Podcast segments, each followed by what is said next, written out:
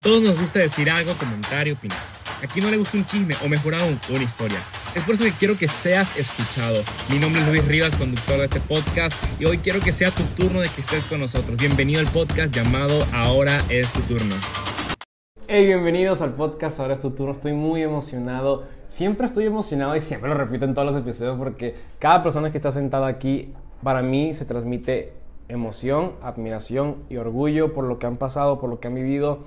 Y de verdad, hoy tengo una gran amiga que ha estado, por así decirlo, en muchos procesos de mi vida implícitamente. Una vez quise hacer una marca de café eh, y le dije, oye, quiero hacer una marca de café, me consiguen las personas. Y ahí hice realidad tener una marca de café.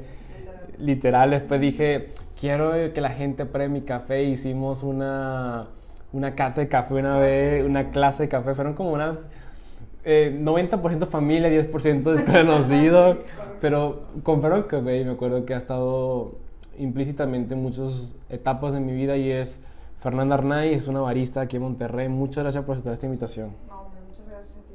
Muchas, muchas gracias. Este, después puedes hacer tu café. Sí. Después, ahora es tu turno café. Ahora es tu turno café, puede ser una muy buena idea. Sí, claro. Y no, pues eh, muchas gracias por la invitación. No, de hecho aquí estamos probando un cafecito. Este, nunca falta para platicar un rato. Y me sorprende mucho lo que has vivido, Fer. Creo que las personas eh, no saben, oh, si no sabes qué es barista, pues nos lo puedes explicar así para las más técnicas Wikipedia. Bueno, pues yo soy barista y soy maestro tostador. Este, barista es prácticamente la profesión eh, de la persona que se dedica a preparar café, o sea, es toda la gente que está detrás de la barra preparando el café. Y pues su maestro tostador es tal cual la persona que tuesta el café, ¿no? Es la profesión. La profesión como tal. Me sorprende mucho lo que has hecho, Fer, porque hace un par de semanas te visité en tu propia cafetería y vine a este lugar donde estamos grabando y me comentaste días antes que, pues sí, yo le probé café a ellos y, y ver, ver que una persona pasar de estar en barra hacer su sueño realidad es como la persona que a lo mejor es mesero porque quiere un día montar su propio restaurante y terminamos su propio restaurante. Vamos a ponerlo medio, medio melancólico, poesía tipo Nueva York, así en su propio este, restaurante. Ratatouille. Ratatouille, algo así, literalmente. Ver, ver, ver, a ti que cumpliste tus sueños. quiero escuchar ese proceso tuyo en... ¿Estudiaste relaciones internacionales? Estudié relaciones internacionales nada que ver con el café, más que a lo mejor para exportarlo, que todavía no estamos en ese punto, pero digo, estudié eso porque, primero que nada, me llamaba mucho la atención todo el tema de política. Eh, uno de mis sueños era ser embajador, porque siempre me ha llamado mucho la atención la política, pero la parte de los libros, o sea, lo bonito, ¿no? De, de cómo debería de ser. Obviamente uno cuando ya sale la realidad y empieza a ver cómo funciona realmente el mundo, ya no nos gusta tanto la política. Y eso prácticamente es lo que me pasó, ¿no? Estudiándolo. Eh, me desanimé un poco y pues ahí es donde dije, pues hacia dónde voy. Perdí un poquito el rumbo de mi vida al ver esa realidad. Entonces estudié eso, pero nunca lo, lo puse en práctica. Eh, y después me empecé a enfocar en la mercadotecnia, que era algo que también me llamaba mucho la atención, más por la comunicación al cliente, a las personas, el arte, eh, todo el arte detrás de una producción, de una foto, de un diseño, de algo, me llama mucho la atención el arte, que es algo que también eh, disfruto mucho en mi vida en general. Música, arte, todo lo gráfico, lo visual, eh, me, me, me, atrae mucho. Entonces me empecé a dedicar a eso después. ¿Y cómo surgió la parte de que me gusta el café y voy a dejar, por así decirlo, el título colgado? el título ahí, gracias papá y mamá por complacer, por complacer, no sé cómo decirlo, pero decir dar ese paso que no es tan sencillo, no es tan fácil. No es sencillo, creo que es a través del tiempo y creo que se nos olvida que una carrera no significa automáticamente un buen trabajo o dinero, ¿no? Eh, que es en lo que siempre nos enfocamos a nuestros papás que no tuvieron las mismas oportunidades que, que tenemos nosotros, eh, dicen, güey, es que yo no tuve una buena carrera, quiero una buena carrera para mi hijo, ¿no? O mi hija. Y esa no es la respuesta, ¿no? Al final son sus eh, gustos, gustos o, o, percepciones de que si lo estudias te va a ir mejor. Puede ser que sí, hay mucha gente que le va muy bien estudiando, ¿no? Pero de eso no se trata la vida. Entonces yo creo que se nos olvida que es más bien encontrar nuestro propósito. ¿Para qué estamos aquí? ¿Cuáles son nuestros dones? Y nuestros dones siempre van a estar alineados con nuestro propósito. Y ya lo que estudiemos pues es una herramienta para pues tener un mejor desempeño en, en esto, ¿no? En nuestro propósito. Pero creo que empezamos al revés todo. Y ahí es donde te das cuenta, híjole, no debí haber estudiado esto, o quiero hacer mejor esto. Y ya, pues lo descubres con, con el tiempo y pues hay que ser valientes para, para elegir algo mejor para nosotros. Y ahí es cuando te dices cuenta de que lo mejor que era para tu vida era el área del café. Sí. Que de verdad llegó de sorpresa, porque yo me dedicaba a la mercadotecnia, tenía una agencia, estaba emprendiendo una agencia con, con unas amigas y pues de ella salió poner un café como para diversificar nuestros ingresos y tener algo diferente que pudiera mantenernos, ¿no? Yo en ese momento les dije, es que no sabemos nada de café, o sea, ¿cómo? No, no, no. Y, y al final me pues empujaron un poquito a, vamos a ver de qué es, vamos a investigar, vamos a aprender sobre café. Este, me recomendaron mucho con esta cafetería local aquí en Monterrey y, y al final conseguí un trabajo ahí. Y conseguí un trabajo ahí porque dentro de mí sabía que había un vacío que todavía no se llenaba con lo que estaba haciendo, ¿no? En ese momento. Entonces por eso dije, bueno, me voy a dar la oportunidad de conocer de algo que curiosamente siempre ha estado presente en mi vida porque pues mis abuelos todo el tiempo era café, café desde chiquita, o sea, a lo mejor desde los 4 o 5 años me cuidaban ellos y era café todo el tiempo. Soluble, pero era café. Era café. Entonces había esta parte que me llamaba mucho la atención. Mi, mi padre también, digo, se toma 10 tazas diarias, entonces el café, pues por ahí andaba. Y me doy la oportunidad de entrar a esa cafetería y fue increíble. Fue increíble. O sea, sentí que todos mis sentidos eh, se activaron, que algo me estaba atrayendo demasiado. Y pues uno no espera que lo atraiga un puesto de barista, ¿verdad? No. No, no es difícil vivir de eso, o sea, no es difícil ser barista y, y vivir de eso, ¿no? Pero pues hay que callar un poquito lo que creemos que sabemos para abrir nuestro corazón y nuestra mente a otras posibilidades que no tenemos ni idea, ¿no? Eso fue lo que pasó. Y entré a trabajar, y entré a trabajar dos, tres días a la semana, cuatro horas, eh, muy poquito, pero para la siguiente semana ya quería full time. Mm. Y pues hizo clic, hizo clic. Eh, cuando mencionas esa parte de que hacer clic, ¿consideras que ese clic eh, te ciega o te cega ante características muy comunes que buscamos a la hora de tomar un trabajo? Sí, totalmente. Yo creo que estamos muy acostumbrados a no escucharnos, a no escucharnos, a no interiorizar.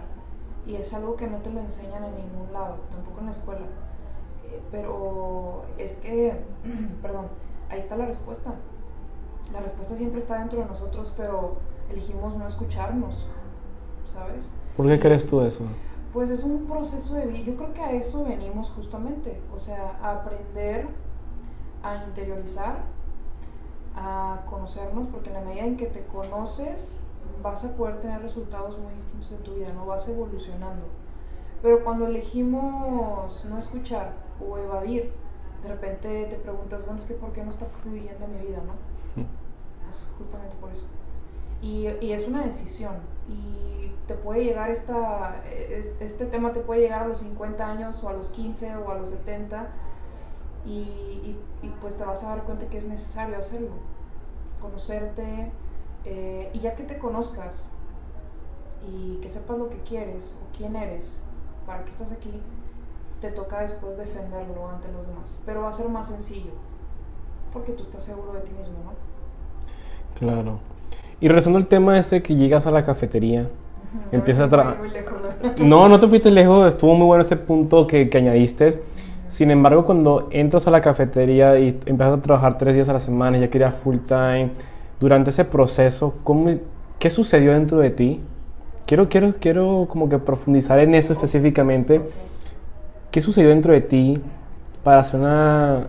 decir, de esto me quiero dedicar, a esto quiero transformarlo en un proyecto de vida? Claro.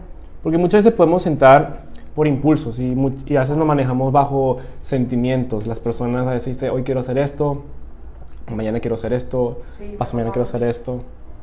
Yo creo que cuando es este lo que no sé, creo también mucho en el destino, ¿no? Mm. De que te encuentres con lo que debes de hacer y y- y sabes que esto es, ¿no? Sientes una seguridad, una paz más bien, es una paz lo que sientes. Pero bueno, yo, ya que estaba ahí en la cafetería, empecé a visualizar varias cosas, que obviamente las veo ahorita porque volteo hacia atrás, pero cuando estás inmerso en el momento no lo alcanzas a, a- a analizar tanto, ¿no? Pero ahorita les puedo decir que son varias cosas. La primera es, fui buena para eso, así naturalmente se me dio, fui buena para eso.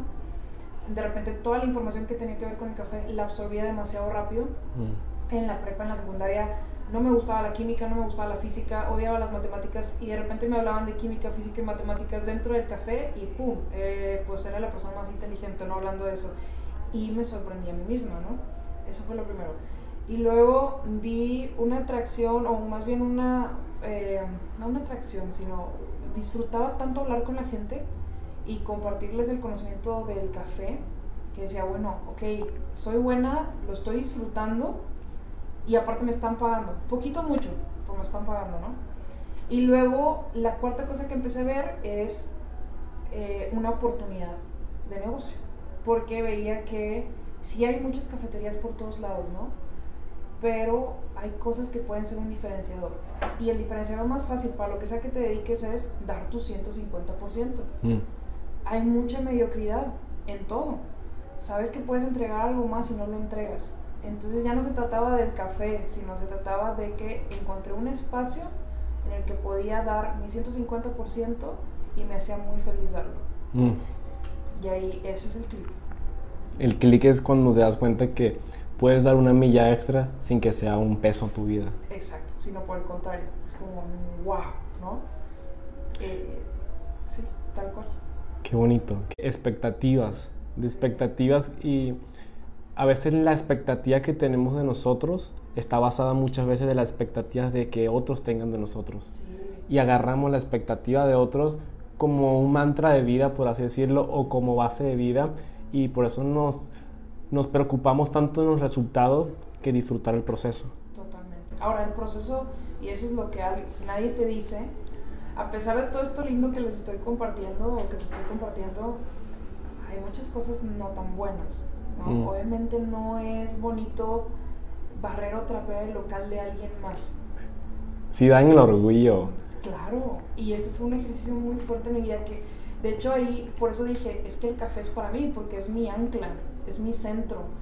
Yo soy una persona, bueno, no soy, era una persona muy egocentrista, Ok. que creía que lo sabía todo, y a lo mejor a veces de repente sale de esa parte, pero pues hay que controlarlo, ¿no? Hay que encontrar un balance. Y eh, mi visión siempre era, ¿no? Yo voy a ser millonaria de, este, a los 30 años. O sea, no, no puede ser que pase mis 30 años sin que yo no sea millonario. Y tenía desde 12, 15 años pensaba Ok. eso. Obviamente en el café me dio una cachetada gigante porque vi que mis compañeros compraban un pollo en HEB y comíamos 10 personas. Obviamente cuando yo entré de barista tuve que empezar a dejar mi, mi empleo, de, o sea, mi agencia de mercadotecnia. Mis Claro. ingresos bajaron terriblemente, o sea, me alcanzaba exacto para lo que necesitaba para sobrevivir. Y eh, pues obviamente pasaban estos escenarios en los que mis compañeros eran demasiado felices compartiendo y con un pollo y, y cosas muy simples y el café empezó a enseñarme eso, la sencillez y la humildad. Y esas son de las cosas que más amo del café. Entonces ya el café lo veía como un medio, como un, como un, literal como un medio para ser mejor persona o para evolucionar o para encontrar mi propósito o para servir a los demás. Ya no se trata del café y de hacer negocio y de ser millonaria, de hecho ya no me interesa eso. Cambió mi vida, entonces, pues te digo, son muchas cosas las que me dijeron, por ahí es, o sea, adelante, ¿no? Y una de las más importantes fue esta del, del, del ego. Me di cuenta que cuando soltamos el ego, nos es posible ser más creativos. Ok. Cuando dejamos de compararnos con los demás, interiorizamos, nos da la posibilidad de crear cosas para el servicio de los demás. Entonces ya no te vuelves consumidor, te vuelves creador. Y eso es lo más bonito, tú lo haces. Ya no te enfocas en, ay, ¿qué está haciendo el otro podcast? O que yo voy a hacer lo mío, esto me hace feliz y lo hago para los demás, para mí y luego para los demás, y tal, te conviertes en un creador. Sí, y me- eso lo mencionaba mucho un podcastero muy reconocido llamado Roberto Martínez, Ah, que tiene un podcast llamado Creativo, y hablaba mucho sobre ese tema donde no me enfoco en el medio que se va a transmitir, sino en lo que yo necesito compartir, en lo que necesito compartir. Y viendo bien de lo que tú hablabas de que el café no fue, no fue como el propósito, sino fue el medio para encontrarte, me hace reflexionar que a veces nuestra pasión termina siendo el medio para poder ser mejores personas Claro, y mejorar como persona en la sociedad. sí, claro, totalmente. Eso de encontrarte con comprar un pollo en chibi, agarrar una tortilla y entre todos ver, eso nunca estaba planeado en tu proyecto de vida. No, claro no. nunca. Claro no. ¿Dónde está la mansión y el, el carro? Lo- sí, ¿dónde estaba? Sí. Nunca pensé estar sentado en una mesa con personas que a lo mejor te hace recapacitar y darte cuenta que eres igual que todos. No, hombre, o sea, sí. Y, y, y soy muy feliz ahorita que a lo mejor la gente puede voltear a ver y pues que no tienes nada. Para mí es un Todo. mundo. Y el hecho de estar trabajando así codo a codo con Maggie, que creo que la conociste por ahí, que es una persona muy inteligente, que también pues se ha esforzado mucho y ella fue una de las personas que me enseñó sobre café y tenerla trabajando ahí conmigo codo a codo, inventando cosas, eh, combinando sabores, inventando bebidas, texturas, pues ha sido muy enriquecedor y muy Mm. feliz. No tanto porque Maggie esté trabajando conmigo en Aruba, no, sino porque no sé, estamos compartiendo la misma pasión y quiero a más gente así cerca de mí, ¿no? que estén al mismo nivel de, de motivación y de emoción por la vida y por las cosas. Eso es lo más importante, que nos rodeemos también de esas personas. Y el café me, lleva- me ha llegado a ellas, me ha llevado a ellas. Entonces, pues estoy muy agradecida con eso. Durante esa etapa comiendo tortillas y pollos, voy a tomar ese, ese punto porque Sí, se sí. vale la pena mucho escuchar esa parte. Sí, ¿Llegaste a estar desilusionada de ti? no, para nada, se me olvidó todo. Yo creo que la persona que, que fue antes del café sí hubiera estado desolucionada y a lo mejor hubiera dolido mucho en el ego, porque pues toda la gente alrededor de mí con la que estudié ya estaba en otro nivel, muy distinto, económicamente hablando. Mm. Y lo sigue estando, todavía no estoy a, a ese punto y te digo, no me interesa. Pero eh, la persona que estuvo ahí haciéndose el taquito con pollo era muy feliz, fue muy feliz y sigo siendo muy feliz. Y es mi ancla, me recuerda todo el tiempo ese momento que uno puede ser feliz con lo que tiene. No necesitas nada más. Estamos muy acostumbrados a la parte material, pero pues llegamos aquí sin nada. ¿Por qué nos adaptamos a algo que no, que no tiene que ver con nuestra naturaleza, como ser humano, ¿no? Pues, o sea, nuestra misma alma tiene un poquito de materialidad, pero a la vez, pues no, porque es lo que trasciende. Entonces, ¿por qué no nos enfocamos en nutrir más esa parte, En lo que trasciende. en lo que trasciende? O sea, ese taquito con pollo no es el taquito con pollo, era la gente compartiendo y, ver que la comida de repente se multiplicaba. Para mí eso fue un shock muy fuerte de, digo, pues, yo soy una, una persona católica, creo en Dios. A muchas personas le pueden poner un nombre diferente, ¿no? A lo que creen. Para mí fue un acercamiento muy, muy fuerte con Dios, porque es una manera en la que Él se, se representó, por así decirlo. Y mucha gente cree en otras cosas y es válido, pero el punto es que hay algo mágico ahí que hay que ponerle atención. Y no es material, no es el carro, no es el dinero. Hay algo más.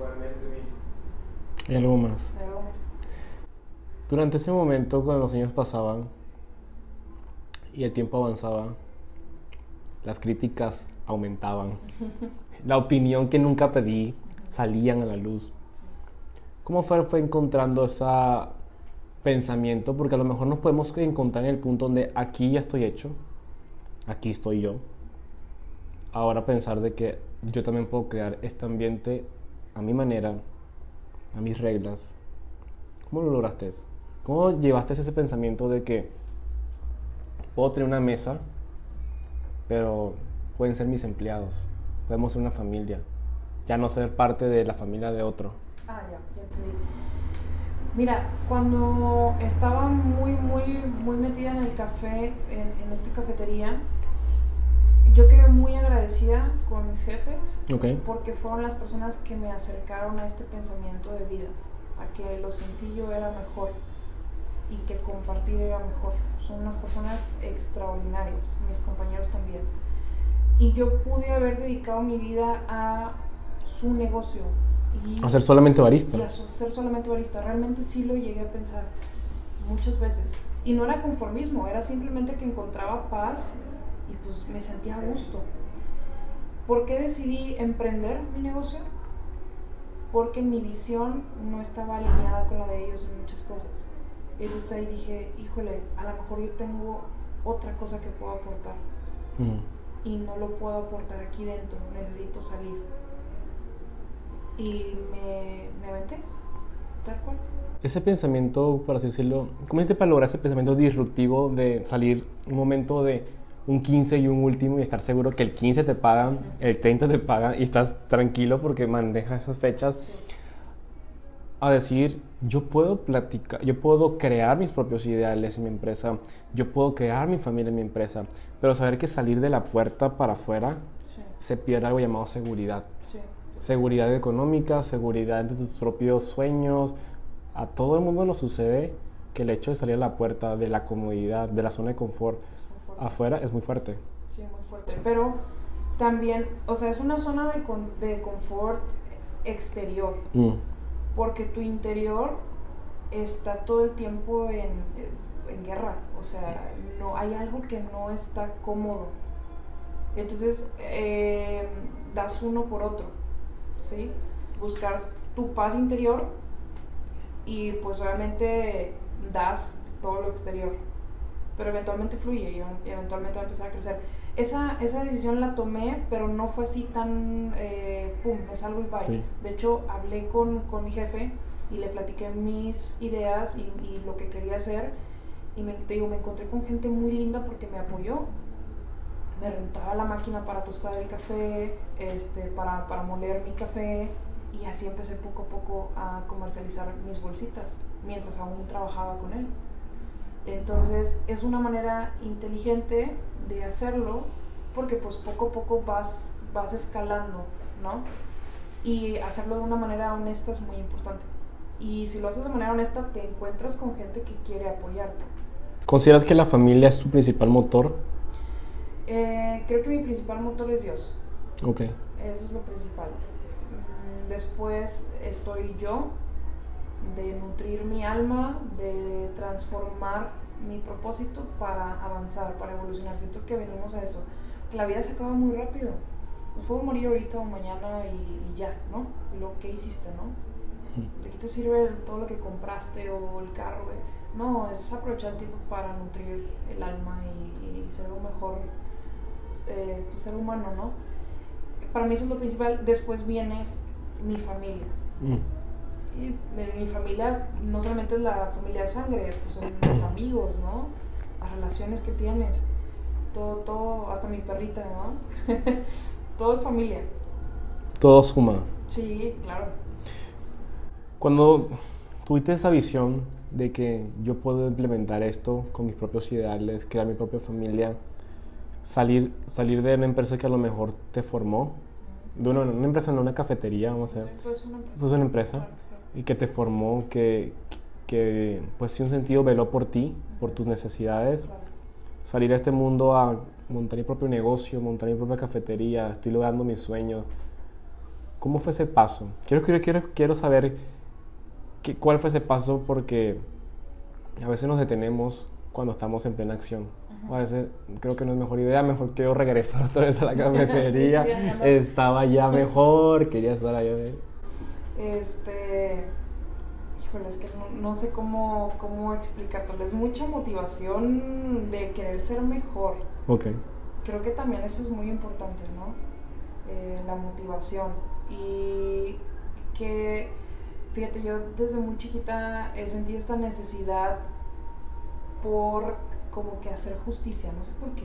Ok. Sí, Está o sea, muy, muy, sí. muy padre escuchar eso. Sí, porque siempre tenía ese sentimiento, o sea, veía alguna injusticia o... Por eso o- quería estudiar- por eso estudiaste Relaciones Sí, por eso Internacionales. no, y me vida así por derecho y todo. Volviendo de cortes comerciales, y si se preguntan de que por qué hay tantos cortes comerciales, es porque a veces tenemos que o descansar un poquito o arreglar los problemas técnicos que fue esta vez, de problemas técnicos Sí. con la cámara. Sí. Pero me comentabas un poco de que naciste con ese alma de hacer justicia. Ujú. Sí, sí, sí. O sea, desde chica siempre sentí esta, este enojo por las injusticias en general. O sea, hablábamos de que mis compañeros, ah, un compañero molestaba a otro compañero y, y me iba a defender, ¿no? O, no sé, ver a la gente en la calle eh, sin casa o sin qué comer, me parece una injusticia y me enojaba y me enoja todavía. Entonces siempre he tenido esta obsesión por hacer justicia, en lo que sea. Por eso la política me atraía mucho, ¿no? Y resulta que ahora en el café, pues también lo encontré. Obviamente como en todo, hay injusticia en todos lados. Y hay corrupción en todos lados. Entonces Claro. en el café encontré ahí también esto, de que, pues para empezar, los sueldos, los, los sueldos de los baristas no son tan buenos. Ahí hay uno, ¿no? Eh, lo que normalmente se le vende a la gente, eh, no hay un costo-beneficio honesto. Ahí hay otra injusticia. ¿Qué pasa con el café en donde entran máquinas a cortar los cafetales y destruyen el ecosistema? Otra injusticia. ¿Qué pasa con los campesinos cuando recolectan el café y les pagan 5 pesos por kilo después de haberse trepado casi al árbol a, a, a piscar, ¿no? Tres pesos el kilo. Sí, claro. Eso es lo que le paga un campesino en el campo Ajá, para bajarte un kilo de café. ajá. Otra injusticia, muy fuerte, ¿no? Hay millones. Entonces dije, pues aquí, de aquí también soy. Y obviamente esa visión no estaba alineada con los demás porque pues cada quien tiene su, su destino y su visión y su propósito. El mío era ese y es ese.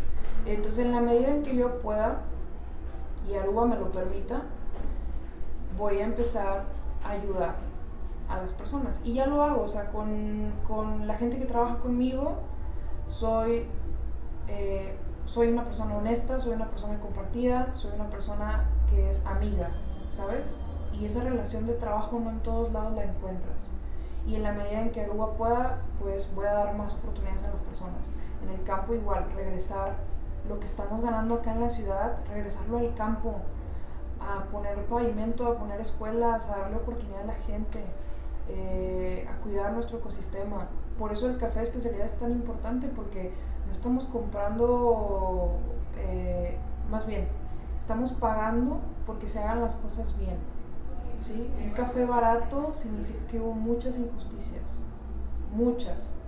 Un café de especialidad habla de un cuidado del medio ambiente, una trazabilidad, un cuidado de la gente que lo trabaja, de ciencia, ¿sí? de tiempo invertido, de mucha pasión. Por eso es importante hacer crecer el café de especialidad en nuestro país, más porque somos productores y tenemos muy buen café. Entonces ahí está mi propósito, ahí encontré, ahí se unieron muchas vertientes de mi vida en una sola cosa y por eso me dio el boost y la motivación de, pues vamos a darle. Claro. Entonces, para ir culminando, tu idea de negocio eh, o tu idea a futuro a mediano futuro plazo es crear una cafetería. Bueno, ya la tienes. Sí, Felicidades. gracias. Felicidades que tienes. Claro. Por si no conoces, Aruba Café. Está, si quieres me puedes decir la dirección, por aquí lo dejamos aquí en la edición. Sí, sí, sí, estamos enfrentito de Valle Oriente, sobre el Lazo de Cárdenas, por lo lateral. Este, y este, estamos cerquita, muy, muy céntrico. Muy céntrico. Sí. Entonces, regresando al punto, mediano, corto, mediano, no sé si es corto, mediano o largo plazo, ¿tienes pensado este, abolir o solucionar ese tipo de problemas con tu marca? Sí. Eh, ahorita, por ejemplo, tenemos una, una t-shirt. Son con cosas básicas, hay que empezar de poquito a mucho, ¿no? Claro. Eh, tenemos una t-shirt que eh, va directamente al apoyo de la comunidad LGBT, por ejemplo. Ujú. Es, un- es otra cosa que digo, bueno, el café puede aportar no nada más a cosas del café, sino a cosas en general, ¿no? Ok. Y obviamente, eh, como corto mediano plazo, me quiero enfocar en el campo. Ok. o sea, en, el- en la parte de, de medio ambiente. De hecho, próximamente vamos a tener una plática con una chava que eh, habla de la permacultura, que es básicamente la cultura, la agricultura sustentable. Entonces también hay mucha ciencia, ¿no? Me quiero enfocar en eso, me quiero enfocar en, en la gente en el campo. Y próximamente vamos a andar por allá en Chiapas el año que viene, si Dios quiere, pues a empezar a tener esa conexión Con la gente del campo. con, el- con la gente del campo, para ver qué realmente es lo que falta, ¿no? Sí. O cómo se puede mejorar. Me, me trae mucho ruido eh, lo de 3 pesos del kilo. sí. Me trae mucho ruido ¿Te porque... coraje? Un poco porque me estoy preguntando cómo... Generalmente cuánto da una persona en el campo del café, siendo campesino, bajando granos Pues, diario. Estamos hablando a lo mejor unos 50 pesos. diarios. Sí. Y la persona del campo tiende a tener familias muy extensas. Sí, de hecho, eh, andan las señoras. Haz cuenta que son señoras grandes, de 60, 70 años para abajo, hombres también, campesinos y niños. Hay demasiados niños que deberían estar en la escuela. Y a lo mejor ya es un tema muy trillado porque lo escuchamos todo el tiempo en la campaña de no sé qué empresa va a aportar para tal niño y que va. Sí, pero pues es que el 80% de la población mexicana está en pobreza. Hmm. ¿no? Entonces, obviamente es un tema que todavía no se va a acabar y falta mucho trabajo. Y los niños están trabajando y deberían estar en la escuela. Eso es, por ejemplo, una gran injusticia. Porque todo este pensamiento crítico que tenemos tú y yo es por la educación. No nacimos así. Es ese, es ese, ese trigger que necesitamos para activar nuestro cerebro y ponerlo a funcionar. Y toda esa gente que está allá no tiene alcance a eso. Entonces, ¿cómo queremos que salgan de allá o que mejoren eh, su vida? No tienen las herramientas. Yo creo que la educación es algo en que hay que enfocarnos. Entonces, sí, espero en Dios que podamos poco a poco aportar. Digo, no vamos a poder resolver el mundo, pero pues si yo doy mi granito de arena y tú pones el tuyo, a lo mejor juntemos bastante. Tienes toda la razón. Muchas gracias, Fer. Muchas gracias. Por esta oportunidad. Y esta fue la entrevista junto a Fernanda Arnaiz. Muchas gracias. Estoy muy agradecido y esto fue todo por hoy en Ahora es tu turno.